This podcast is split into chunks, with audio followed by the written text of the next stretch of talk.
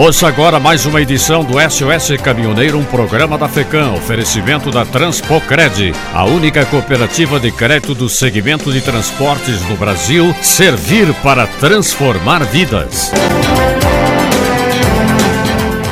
Cansado de esperar, caminhoneiro descarrega a carga que trazia de macarrão no chão. Cada vez mais estão acontecendo ações como essa em vários estados do Brasil. Diversos caminhoneiros já passaram por isso e sem receber nada em troca.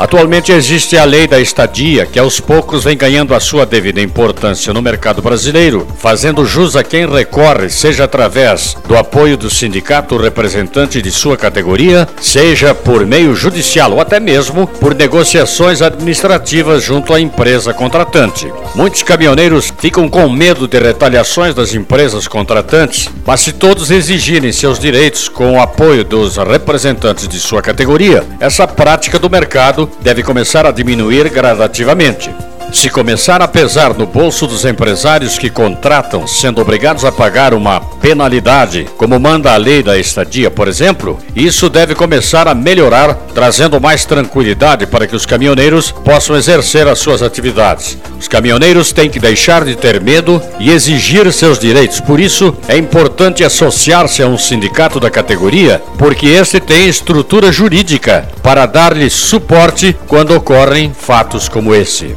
Veja, por exemplo, o que diz a lei da estadia quanto ao tempo de espera para carregar e descarregar. O que acontece se o prazo ultrapassar 5 horas? A Federação dos Caminhoneiros Autônomos do Rio Grande do Sul, que possui 12 sindicatos filiados no estado, esclarece esse assunto e orienta os caminhoneiros autônomos sobre a lei da estadia. De acordo com ela, deverá ser pago um valor por tonelada hora de espera toda vez que o tempo de espera de carga ou descarga superar 5 horas. A contagem se inicia quando da chegada do motorista ao local. Trata-se de uma compensação pelo período em que o caminhoneiro poderia estar realizando outros fretes, não conseguindo em virtude de permanecer no local, servindo de armazém para a carga transportada. O valor da tonelada hora, hoje determinado por lei, é de R$ 1,77 e deve ser multiplicado pela capacidade máxima do veículo e pela quantidade de horas que ficou aguardando, chegando ao valor da estadia pelo tempo de atraso.